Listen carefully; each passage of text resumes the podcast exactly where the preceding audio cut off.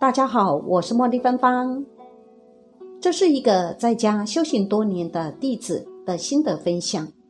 在他多年前未学佛时，跟大家一样，每天上班下班，终日为着家人和生活奔波不停，跟每个人一样，都有本家家难念的经。但是在学道多年之后，在他妈妈生病过，惊觉了一件事情：原来一个人的因果报应会从身体状况和遭遇。所显现出来。他说自己的母亲是一位尽责的家庭主妇，疼爱子女，不用说，更是会照顾婆婆和先生。但虽说什么都好，就是那张嘴不好。明明做到尽孝婆婆，却在事后却对婆婆的偏心和无理取闹常有微词，不但常常拿出来讲酸溜溜的话。虽然说不至于刻薄无情。但这伤人的口业，却无意间使自己尽孝妇道的德耗损光，最后在某一年生了一场大病，这病却是跟口相关，就是肺炎。而那位弟子梦见一个梦，诉说母亲的病因何而起后，那位弟子天天照顾母亲，更是祈求上天能给家母机会，也许是因为孝心。在终日代母寻医之后，也求过一支签，告诉那位弟子家母会安康的。后来母亲也终于痊愈了，那位弟子也常常巧用方法告诉母亲修口德一事。他父亲是一位正派、固执、爱家、照顾家人的大男人，也许是因为过于大男人主义或是固执，导致别人说的忠言或是劝的话语都听不下去。有时候还一意孤行呢，结果后来他的耳朵越来越差。有一天，医生跟他说：“你可以领有残障手册了，你现在耳朵是重听的症状了。”家人只好用多一点的爱心去包容他的身体状况。第三位是他的哥哥，这位修道的弟子，在他修道的期间，竟然做过一个跟他哥哥有关的梦。后来在庙里一位前辈的解梦下，才得知，原来他的哥哥是生活奢华，并且在工作上有盗用公款。如果心还不悔改，好好孝敬父母的话，死后恐怕会到地狱报道，如同你所梦到的。后来某一天，他哥哥的手在工作中被机器压伤，这时修道的弟子想到。是否上天在惩罚他哥哥的盗用公款过错呢？第四位是他的嫂嫂，他的嫂嫂嫁到他家后，因为一些因素，后来让他的家里闹哄哄的。结果他的哥哥竟然完全站在嫂嫂那一边，决定搬出去住。虽然说没有不常回家探望，但也鲜少付出一个家里长子的责任。甚至使父亲伤心和让家人无助。后来嫂嫂竟患了乳癌，却迟迟难以医好。这位在家弟子所述说的以上四位是他的亲人。他说，在他修道之前，也许感受不到这些因果，但在修道之后，他才猛然惊觉是因果，也是上天借由此来教导众生。一个人的善恶因果，皆是从心而起。很多疾病是由灵魂造成的，大部分的因果是陆续在出生以后显现。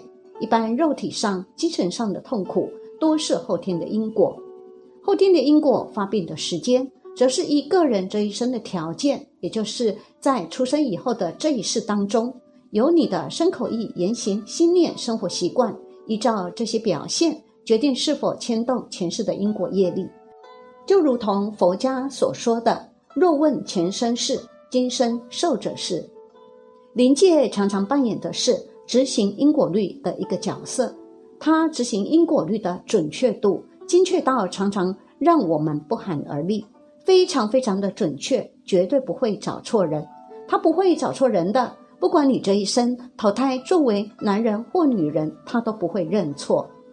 人终其一生遭遇到的困境、不如意、病痛、意外，甚至于身心灵各方面的疾病，其实都是因果业力，还有灵界的介入所造成的。灵魂是有意识、有喜怒哀乐的种种情绪，当他遇到过去世所熟识的生命体，他可以依过去世的因缘来选择报仇或是报恩，还是暂时静观其变。因此，灵界可以经由障碍患者的身体或器官的功能，甚至障碍患者的灵魂，也就是影响他的思想情绪，而导致许多医师束手无策的业障病。灵界是执行因果律一个很主要的因素。现在就分别从身心灵三方面选择一些病例来解释疾病和灵界的关系，也就是为什么疾病是由灵界造成的呢？身体方面的疾病，没有一件事情是意外，绝不是因为你不小心才发生意外。意外的发生经常是临界促成的，意外的发生经常造成一些重大的肉体伤害，逃过一劫，这些也都是临界促成的。例如。某个常常出车祸的十字路口，是不是每一个人经过那边都会有危险呢？不是的。如果临界碰到经过的这个人正好是前世的仇人，这个灵就会在这个地方让你出车祸。如果你不是，自然可以安然通过。皮肤方面的疾病大都也是灵界造成的。皮肤方面的病，西医也多半没有药。能够给的只是类固醇、止痒之类的药，而没有办法根治。心血管方面的疾病，像是高血压、血管阻塞等等，目前西医认为是饮食造成的，可能是吃的太好，胆固醇、脂肪太高，或是家族性的遗传。但是有的人每天按时吃了一辈子的血压药，还是中风；也有的人检查血压一向都很正常，可是却中风了。这个就是你今生的条件，在心血管方面比较弱，是你的弱点。临界很容易从你的弱点下手，也就是你什么时候该中风，完全由临界决定。例如，有一位先生，在他中风的六年前，我告诉他将有中风的关卡，要小心。可是他跟我说，血压一向都很正常。结果六年后，他真的中风了。再以糖尿病来看。糖尿病是慢性病，是血糖的问题，怎么会跟临界有关系呢？其实这跟业障有关系。糖尿病以前常被叫三多病，可是现在的许多糖尿病没有三多的症状，甚至得了糖尿病都还不知道呢。要不是到医院身体检查，还不知道自己的血糖高。而且现在患糖尿病的人年龄层越来越低，有许多三十岁就得到糖尿病的。这在过去是没有的。为什么没有三多的症状，但是要吃一辈子的药呢？而且这个药又没有效，就是让你吃苦。吃药其实就是在受苦。糖尿病还有许多的并发症，有许多的患者还必须心甘情愿地接受截肢的惩罚。像艾滋病也是，是上天给人类的惩罚。心理方面的疾病，像。双重人格、精神分裂、忧郁症等，还有一些其他精神方面的疾病，也都跟临界有关。尤其是双重人格、人格分裂、精神分裂等，常常是身上同时有几个灵的介入，可能有两个、三个，甚至五六个以上的灵，造成他整个情绪大乱、精神大乱，搞不清楚到底哪一个意识才是他的意识。灵方面的疾病，像幻听、幻视。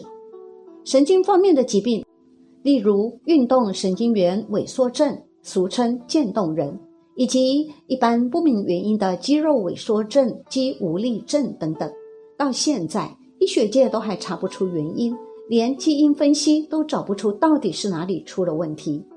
渐冻人全身萎缩无力，不能动，不能讲话，不能吞咽，不能走路，全身都不能动，直到最后只剩下眼珠子会动而已。但是意识仍然很清楚。小脑萎缩症和渐冻人的症状虽然非常雷同，不同的是，渐冻人一般只有三到五年的生命，可是小脑萎缩症的生命却可以维持长达十年甚至二三十年。这两种病的症状虽然都是肌肉萎缩无力、不能动、不能讲话、不能吃、不能走路，但小脑萎缩症的生命可以维持比较长。可他所要受的苦是不是就更长一点呢？另外，像癫痫、帕金森氏症，还有一些比较少见的亨丁顿氏舞蹈症以及颜面神经三叉神经麻痹，这些也被发现，也都是由磷所造成的疾病。